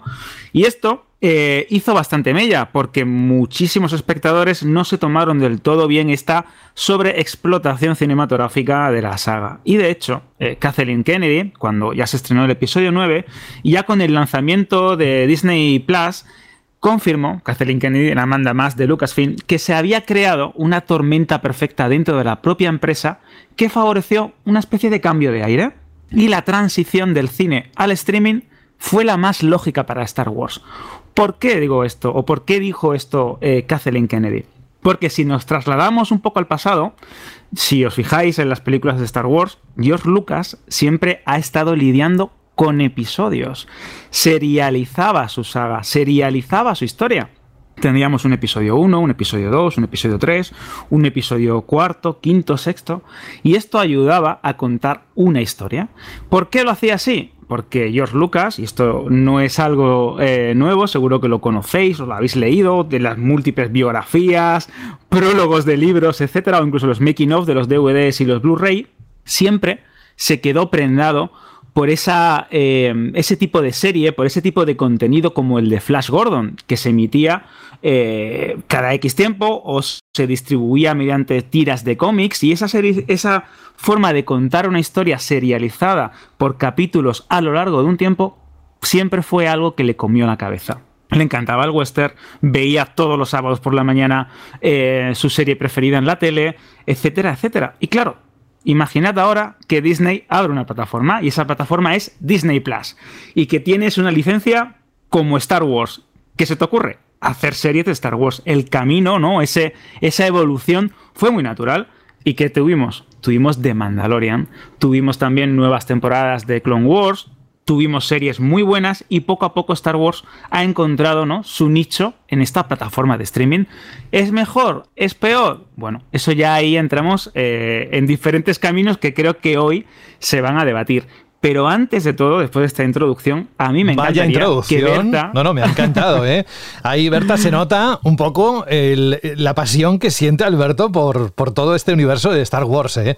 Desde luego no hay duda. Ha sido la introducción perfecta. Lo único que le ha faltado es mencionar a el puntal ahora mismo de Star Wars, heredero de George Lucas, pero bueno, hay tiempo. Nuestro de Filoni saldrá. Muy bien, muy bien, Alberto. sí, sí es cierto sí es cierto que, me encantaría que Berta ahora nos comentara un poco, que nos hiciera un pequeño resumen de cómo ha visto esto, porque esto ha sido, este cambio de aires, es verdad que se viene produciendo desde antes del 2019, justo antes de que se anunciara Disney Plus, porque Bob Iger, el antiguo consejero delegado, quería que el entretenimiento fuese eh, más televisivo que cinematográfico, vio ahí una oportunidad de negocio después de, del boom de Netflix, de Prime Video, de HBO, y quiso copiar ese modelo pero llevándolo a su terreno, ¿no? Al terreno de las sagas y las grandes licencias como Marvel o la citada Star Wars. Pero a mí me encantaría que Berta, que estuvo allí en la Celebration, nos contara un poco cómo vivió esto allí en directo, rodeada de los actores, de los productores, de todo ese fandom que poco a poco no ha ido volcándose de las salas de cine a la pantalla de un televisor con respecto a Star Wars. Es una cosa muy, muy, muy especial, la verdad. Me cuesta explicarlo todas las veces que lo vivo porque eh, no es solo una convención enorme con muchísimos fans eh, que permite que los seguidores de Star Wars pues estén más próximos a sus creadores, ¿no? A esa gente que tanto admiran, a los actores, etcétera, etcétera, sino que transmite un sentimiento de comunidad que yo he percibido en muy pocos eventos, por decirlo de alguna forma. O sea, creo que al final el fandom galáctico es súper especial. A veces eh, se nos olvida porque se filtra el odio en Internet, por ejemplo, en Twitter, bla, bla. Esto no existe en la Celebration. Lo más bonito de la Celebration es el amor que se percibe todo el rato entre unos fans y otros y eh, cómo viven esas nuevas relaciones que establecen. Por ejemplo, se han salido matrimonios de la Star Wars Celebration. Eh, hay como cosas muy especiales que rodean a lo que es pues vivir en primera persona el anuncio de tantísimas cosas. Este año ha sido pues todo lo relacionado con las series efectivamente porque ahora son prioridad para Lucasfilm. Entonces, cuando han hablado, pues, por ejemplo, de eh, la incorporación de Sabine a Ahsoka, pues casi nos da algo. O sea, vivir eso rodeados de los fans eh, en, en, una sala grandísima, llena hasta los topes y todos emocionados, pues para los fans de Rebels fue un momento muy, muy especial. Pero como ese hay muchísimos. O sea, la Star Wars Celebration es algo que mm, a mí me encantaría que todos los fans pudiéramos vivir una vez en la vida. Luego también el presupuesto, pues habría que hablarlo. Berta, una duda o varias que me surgen al respecto y supongo que los oyentes, si no están muy metidos en este tema, también se deben estar haciendo preguntas. Esta Star Wars Celebration, eh, ¿quién lo organiza? ¿Dónde se desarrolla? Has dicho que es una sala muy grande donde estáis viendo contenido. ¿Cómo es esto? ¿Cómo se hace cada año? Te cuento, esto se desarrolla en un centro de convenciones, eh, cada año depende de la ciudad que elijan. Normalmente es una ciudad estadounidense, ¿no? Y a lo largo como de una semanita, pues van anunciando novedades desde este centro de convenciones que tiene varios, eh, varios espacios que ahora comentaremos. Entonces, este año ha sido en Anaheim, pero a veces, de un año para otro, eligen pues darse un garbeo por Europa, lo han hecho pocas veces, pero, por ejemplo, el año que viene va a ser en Londres, o sea que de vez en cuando hacer un guiño a los fans que no son de Estados Unidos y se acercan un poquito. Pero normalmente pues es en una ciudad estadounidense y durante esa semana eh, se produce el encuentro entre pues, creadores y fans. Luego hay otras zonas, no solo está la sala principal, ¿no? Este año era el Celebration Stage, em, en la que se presentan como las novedades más importantes, sino que tienes muchos más espacios. Eh, tienes espacios, pues el Exhibit Hall, por ejemplo, es donde hay todo tipo de eh, memorabilia, figuras que, de coleccionista, pósters, etcétera y pues la tienda de la Celebration. Hay muchos, muchas zonas distintas en las que los fans pues, pueden acceder eh, a distintas actividades. Este año, muy curioso, yo he echado de menos las cosas que más me llamaron la atención otros años. Por ejemplo, yo recuerdo que en la Celebration de Chicago había speed dating, eh, tienen todo tipo de actividades súper curiosas en torno a Star Wars y me parece como, como genial desde el punto de vista fan vivir esto. Es que es bastante bonito esto porque imaginad un sitio donde puedes encontrarte a una eh, persona disfrazada de Ahsoka, a otro con un traje de Darth Vader, hablando, compartiendo su afición por, por Star Wars y lo más importante, eh, como dice muy bien Berta, compartiendo su afición por Star Wars y demostrando que esto quiero recalcarlo una y otra vez, que el fandom de Star Wars no tiene por qué ser eminentemente tóxico.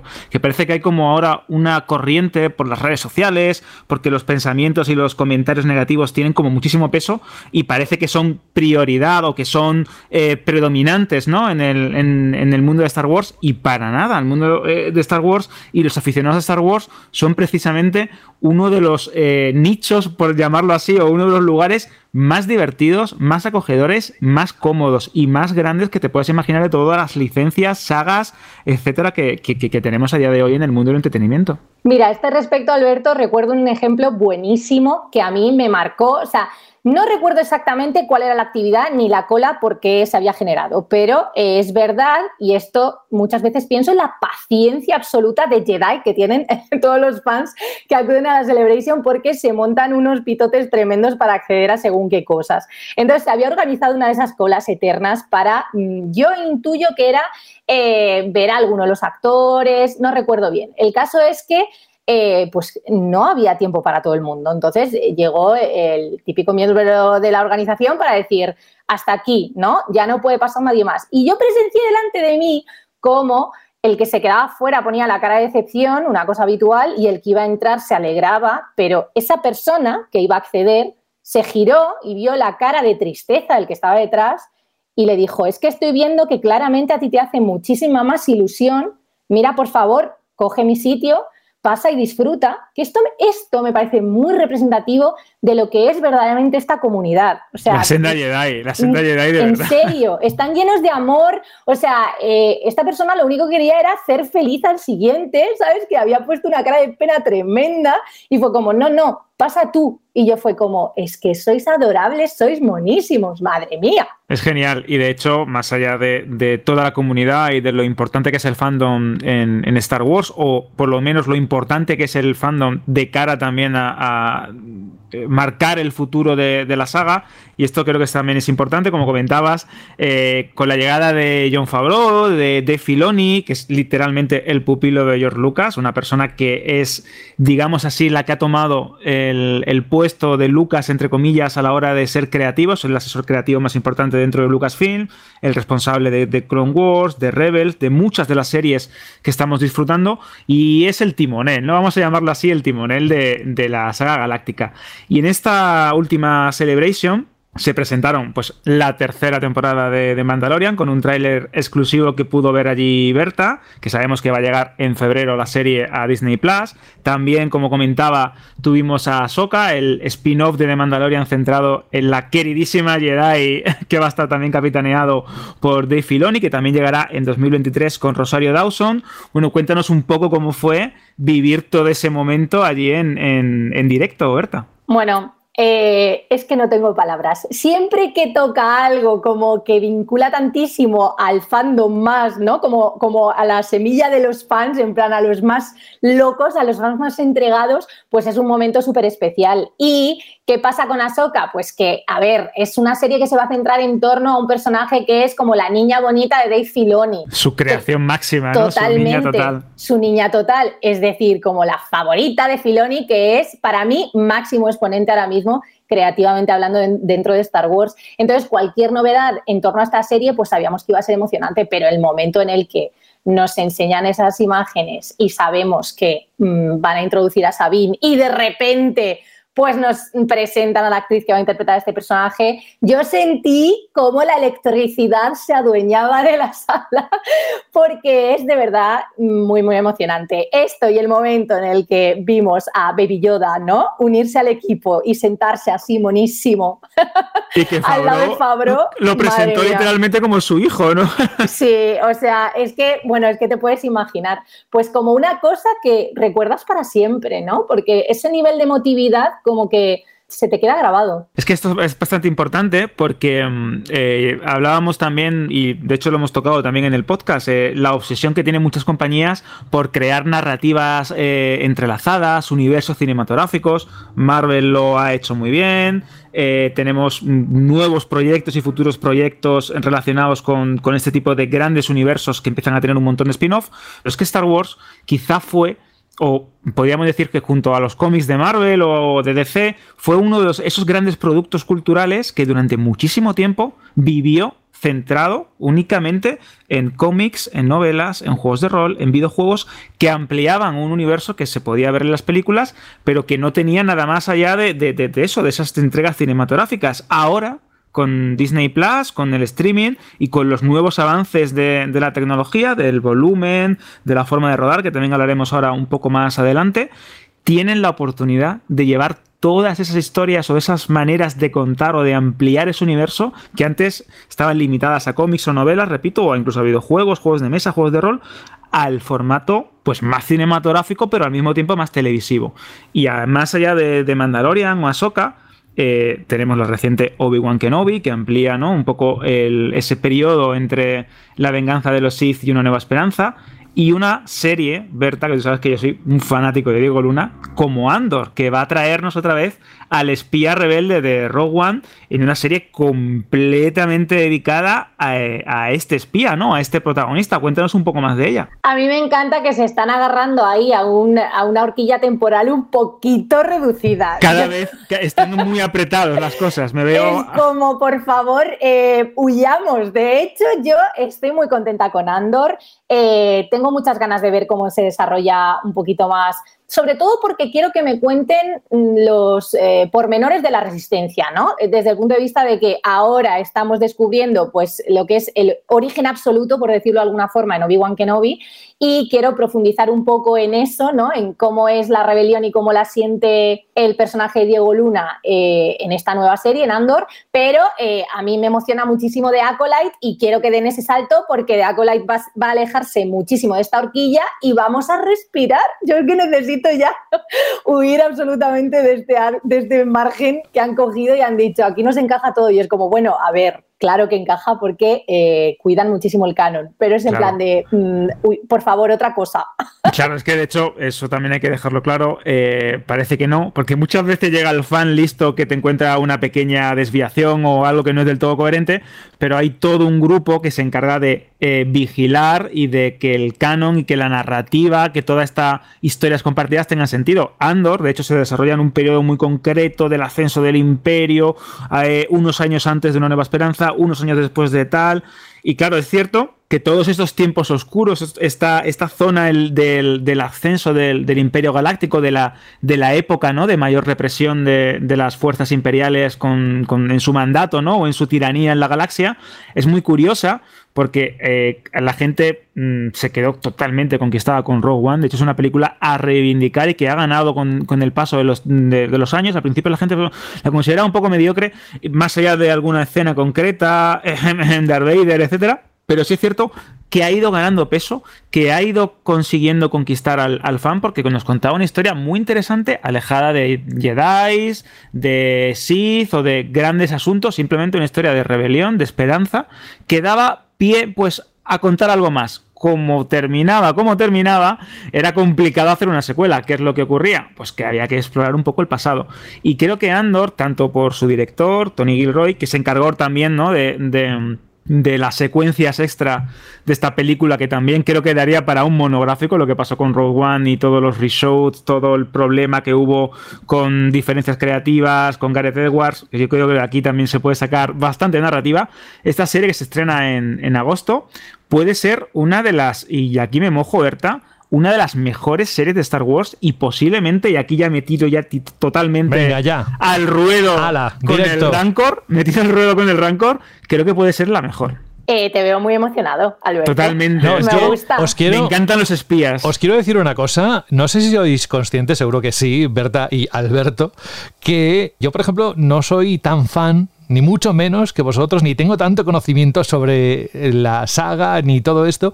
Y seguro que algún oyente o muchos oyentes que nos estén escuchando deben estar flipando de cómo vivís intensamente todo el tema de Star Wars. Pero esto es solo la punta del iceberg, porque yo seguro que ahora os dejo los micrófonos abiertos y me voy a dar un paseo de tres horas y seguiréis hablando de todo lo que conlleva dentro, pues las series, el, el cine, las películas, etcétera. A mí me gustaría en algún momento que me contarais cómo están recibiendo el fandom la serie de Obi-Wan Kenobi, porque parece ser que no tiene la calidad que se esperaba, ¿o sí? Bueno, yo creo que ese es el, el melón más importante, ¿no? más allá de todo lo que nos pueda deparar el futuro de Star Wars.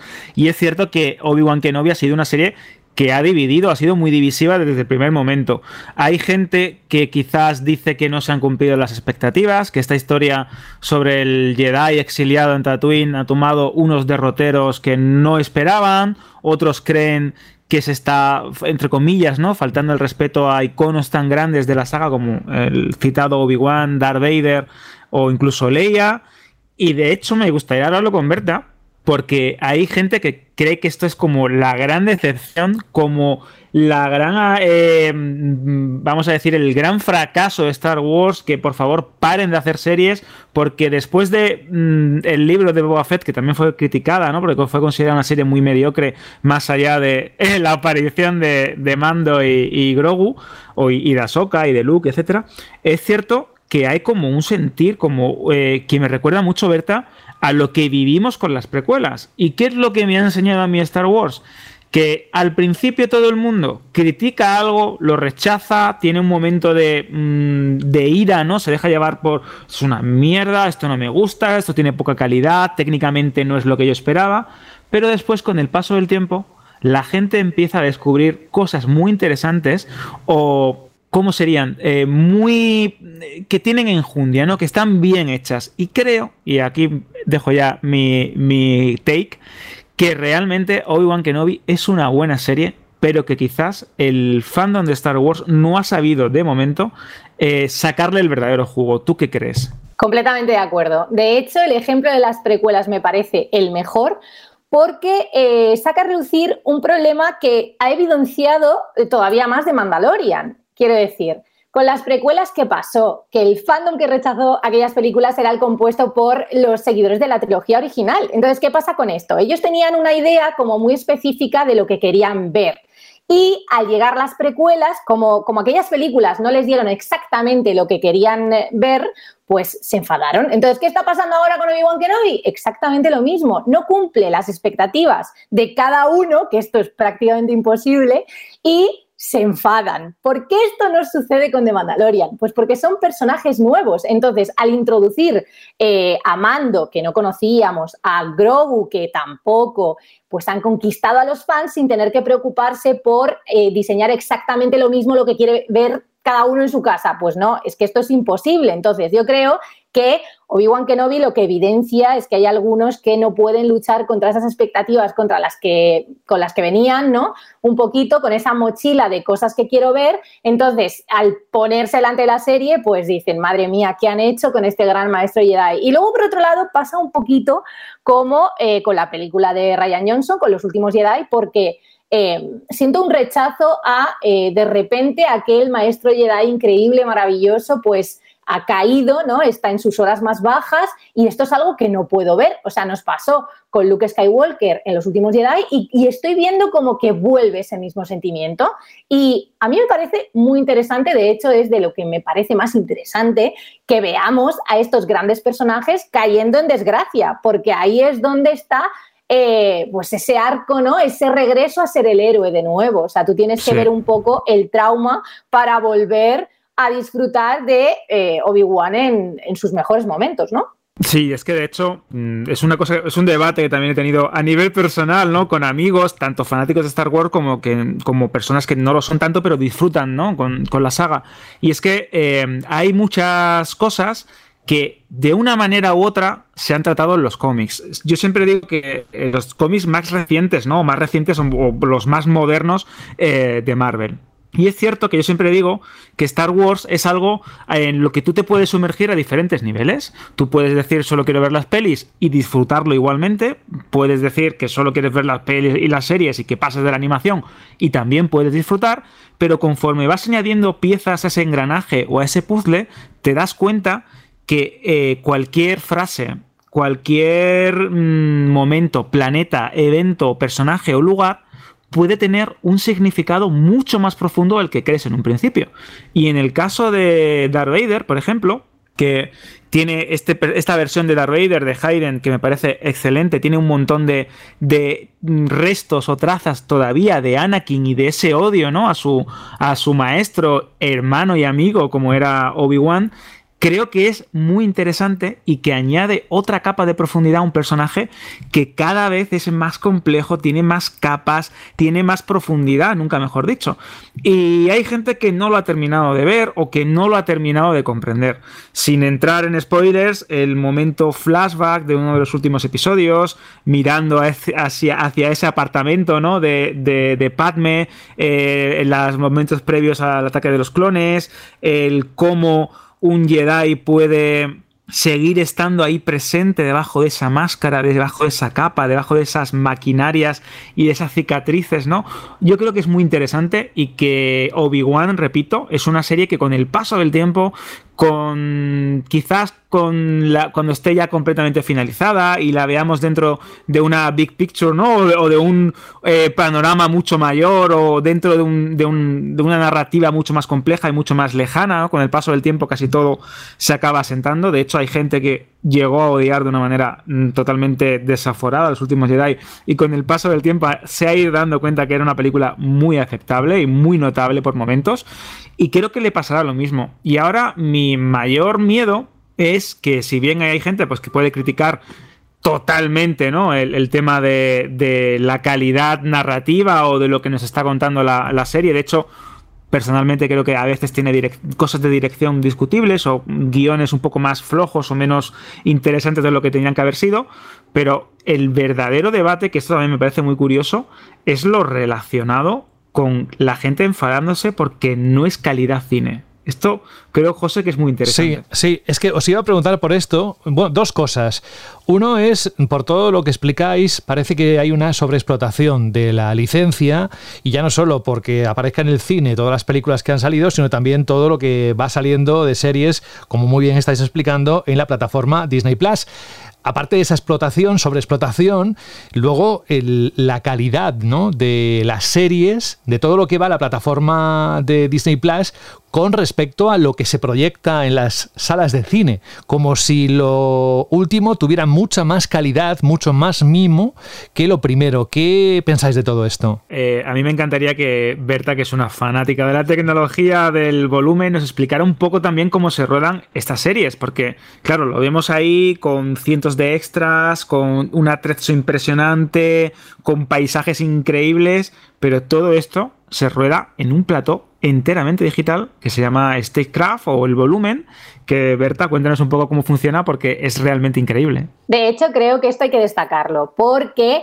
intuyo que si es que existe esa bajada de calidad en Obi-Wan Kenobi, que yo todavía cuestiono, pero si es así y es eso lo que están percibiendo muchos seguidores, no creo que se trate tanto del presupuesto, que es posible y es una cuestión a considerar, sino más bien de que no el mismo equipo que está desarrollando de Mandalorian puede estar presente en absolutamente todo lo que se está haciendo con Stagecraft. Entonces, ¿cómo funciona esta tecnología? Para empezar, nos situamos en un plató que tiene una pantalla LED tremenda, enorme y envolvente en la que se proyectan pues esos espacios que tienen que completar una escena. Entonces, después se integra de manera digital eh, lo que se ve en esa pantalla con los personajes que están presentes en la escena y se compone lo que es la imagen final, ¿no? La escena eh, que vemos en la serie o en la película.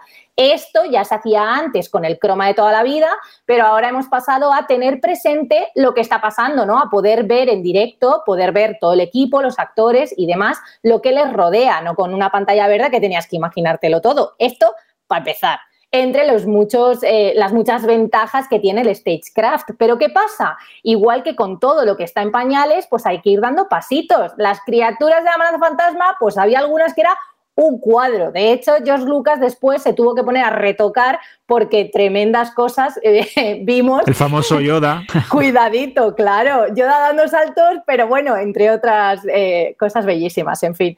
Entonces, ¿qué pasa con Stagecraft? Pues que está dando sus primeros pasos. Eh, yo creo que pasa un poco esto es una tecnología que se ha desarrollado con The Mandalorian y que ahora de repente se está utilizando para absolutamente todo, no solo en Star Wars. Hay películas de Marvel que se están rodando con esta tecnología, etcétera. De Batman, por ejemplo, de DC, tiene escenas que está rodada con, este tipo de tecnología, que es que de hecho ayuda, como bien dices, muchísimo a los actores, porque antes tenías un croma, ya sea verde o azul, pantalla azul. De hecho, el pobre Iwan McGregor y el pobre Hayden Christensen tuvieron que sufrirlo en sus carnes, porque la trilogía de precuelas que eh, fue realmente una auténtica precursora de este tipo de tecnologías, se rodó casi enteramente en digital. Y eso es algo que recuerdan muchísimo, Alberto, porque Ewan McGregor lo dice que se llevó a sus amigos súper orgulloso al rodaje de, creo que fue La Venganza.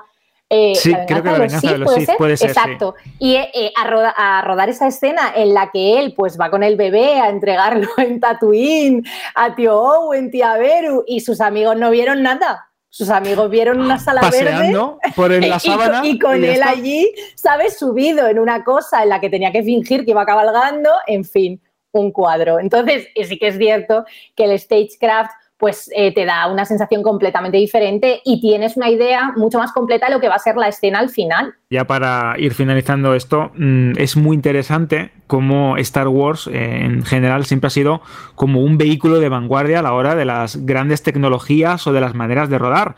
Eh, la segunda película de las precuelas, El ataque de los clones, fue una de las primeras películas en proyectarse en formato digital. Se rodaron con unas cámaras muy avanzadas en aquella época. El tema de los croma, de la manera de utilizar eh, entornos digitales en una película. De hecho, a lo mejor nos pueden parecer pues ingenuas a nivel técnico o incluso, eh, vamos a decir, pobres, ¿no? A nivel audiovisual, pero en su momento fueron muy revolucionarias. Y antes de que existiese Disney Plus o Star Wars en general en, televisión, George Lucas tuvo una idea de hacer una serie de televisión que era Star Wars Underworld, ¿no? Una serie que quería pues tratar los bajos fondos del mundo de, de Coruscant, de hasta qué punto la rebelión intentaba sobrevivir a la presión imperial y desarrollaron una serie de técnicas y una serie de, elementos audiovisuales que eran carísimos y que demostraban en aquellos años, en el 2000 y poco, que rodar y hacer una serie de Star Wars era casi imposible. Y ahora fijaos. Bueno, esto yo creo que lo sabrá todo el mundo, pero si no hmm. lo recordamos, Alberto. Vamos a ver, gracias a Star Wars tenemos Industrial Light and Magic. Light and Magic, los efectos especiales. Todo. Exacto, que es la empresa más puntera de efectos especiales que, que existe en Hollywood y que está detrás de la mayoría de los avances que hemos visto en este sentido. O sea, sin Star Wars, los efectos eh, por ordenador y la creación de imágenes eh, pues digitales no serían como son hoy en día. Entonces, esto es otra cosa que le debemos a George Lucas, que verdaderamente le gustaba mucho la trama, pero a él también lo que verdaderamente le tiraba y lo que le interesaba era avanzar en los efectos. Esto es así. De hecho, Skywalker Sound, eh, THX, cualquier, casi cualquier em, elemento que puedas ver en los títulos de crédito de una gran producción o de un gran blockbuster o incluso sin irte muy lejos en tu equipo de sonido, en tu reproductor Blu-ray, en tus películas preferidas, casi todos esos, avances técnicos vienen de Star Wars y esto es algo a reivindicar. Por eso creo que quizás eh, dentro de unos años, cuando esta tecnología de Scraft y el volumen esté mucho más estandarizado y se haya convertido en una manera, eh, vamos a decir, predominante ¿no? a la hora de rodar series de ciencia ficción o de grandes presupuestos, creo que volveremos la vista atrás y nos daremos cuenta de hasta qué punto ¿no? fue importante de Mandalorian, Lucasfilm y Disney a la hora de implementar una tecnología que, como bien has dicho, Berta, todavía está en pañales y es cierto que tiene sus fallos, que a veces canta más, no sé, como que no termina de ser perfecta. Claro, Yo creo que por lo menos seremos más benévolos, o sea, porque ahora mismo ya valoramos el aporte que ha hecho de Mandalorian porque es absolutamente innegable, o sea, ha revolucionado la manera de hacer grandes superproducciones, eh, pero yo creo que echaremos la vista atrás pues con otra mirada un poquito pues más amable. Y esto nos pasa, pues lo has dicho tú Alberto, ha pasado tradicionalmente en Star Wars eh, y yo creo que Obi-Wan Kenobi es que yo soy defensora, o sea, eh, los detractores eh, espero que algún día se suban al carro de los fans que estamos muy contentos. Yo me siento un poco pues como cuando se organizó esta en torno a los últimos Jedi, pues lo mismo, porque yo soy fan de los últimos Jedi a muerte, me parece de los productos de Star Wars más perfectos y estupendos y maravillosos que se han hecho en la etapa Disney, junto con todo lo que toca Filoni, por supuesto, y estoy deseando que se pongan de mi lado, en plan de que todos los fans de Obi-Wan Kenobi estén contentísimos, sobre todo porque yo estoy disfrutando un montón y en parte es como que me da pena, ¿no? Que los fans de toda la vida de Star Wars pues se sientan decepcionados con una serie que es de un personaje tan queridísimo. Y llegado a este punto, que creo que es muy importante ya para encarar la recta final, Alberto y Berta, ¿qué esperáis que ocurra en el futuro a Star Wars e incluso que permita, como bien decías Berta, el hacer que esos detractores eh, se sumen al gran grueso de personas que siguen disfrutando mucho de esta licencia. ¿Cómo veis el futuro de Star Wars? Hombre, yo tengo clara cuál es la solución, José. A ver. la solución es dejar las riendas a Filoni absolutamente. Creo que Dave Filoni tendría que haber dado el salto. Si consideramos lo más importante, que yo creo que no, eh, la parte del cine, ¿no? Las películas de Star Wars. Filoni se merecía haber dado ese salto hace mucho tiempo, pero eh, yo estoy muy conforme con que esté dedicado a la televisión y creo que el trabajo que está haciendo con las series es maravilloso. Si confiamos en Dave Filoni, el camino va a ser el adecuado, estoy convencida y nos va a terminar mm, subiendo a todos al mismo barco, está claro. ¿Qué pasa con Obi-Wan? Pues que Filoni no se puede partir y aunque tenemos en los créditos un especial thanks, ¿no? Como un gracias eh, a Dave Filoni, porque seguro que Deborah Cho, que es la directora de Obi-Wan, le ha frito a WhatsApp en plan de Dave, ¿qué hago con esto? Pues no puede estar en todas partes. Entonces, creo que se le debería reconocer como el gurú absoluto y entonces que fuera como el Kevin Feige de Star Wars. O sea, si le dejasen este papel a Dave Filoni, el futuro galáctico sería fantástico. De hecho, es bastante curioso, ¿no? Porque em, hace unos años teníamos mm, un montón de películas, ¿no? De Star Wars y estábamos agobiados y decíamos, eh, tienen que descansar un poco, están quemando la franquicia, eh, eh, tantas películas de Star Wars no es bueno porque mi cabeza siempre eran una película de evento y era algo que esperabas con muchas ganas cuando pasaban muchos años. Y es cierto que ahora tenemos pues un montón de series de Star Wars, un montón de contenidos en los más diversos medios y no tenemos películas. Entonces, claro, eh, Kathleen Kennedy, la presidenta de Lucasfilm, eh, es consciente de que es verdad que tras el episodio 9 decidieron de forma inteligente darse un respiro, concluir la saga Skywalker y explorar nuevos territorios, Vamos a tener la eh, película de Taika Waititi, vamos a tener una también producida por Kane Fitch, vamos a tener eh, la esperadísima Rogue Squadron con Patty Jenkins a ver cuándo llega a salir, porque ahora mismo está esto totalmente paralizado, pero es una buena idea y una buena historia de, centrada en los pilotos de la rebelión. Y hay buenas ideas, hay muchísimo que explorar en el mundo de Star Wars y no tienes por qué, como decíamos al principio, también ha dicho Berta, no siempre tenemos que tirar de las vacas sagradas, no siempre tiene que haber un Darth Vader, no siempre tiene que haber un Obi-Wan Kenobi, no tienes que saber qué hacía Luke Skywalker entre tal película y tal película. Hay mucho por contar. Y de hecho, eh, The Acolyte, como comentabas también, Berta, eh, que nos va a llevar otra vez a la época de la Alta República, eso es una época muy interesante, esa, ese esfuerzo editorial que ha hecho Lucasfilm con cómics, con novelas ambientadas años, muchos años antes de de la amenaza fantasma en un periodo de esplendor de la, de la Orden Jedi, pues puede estar muy bien y puede ser muy curiosa. Y de hecho, eh, su responsable ah, es una verdadera, que es la misma responsable de la serie de televisión Muñeca Rusa, que es una verdadera friki, esto es muy curioso, del universo expandido, del antiguo eh, canon galáctico, y va a meter un montón de cosas. Skeleton Crew con el director de Spider-Man, de John Watts, que tiene a Jude Law, que va a ser una serie en plan rollo Los Goonies en el espacio.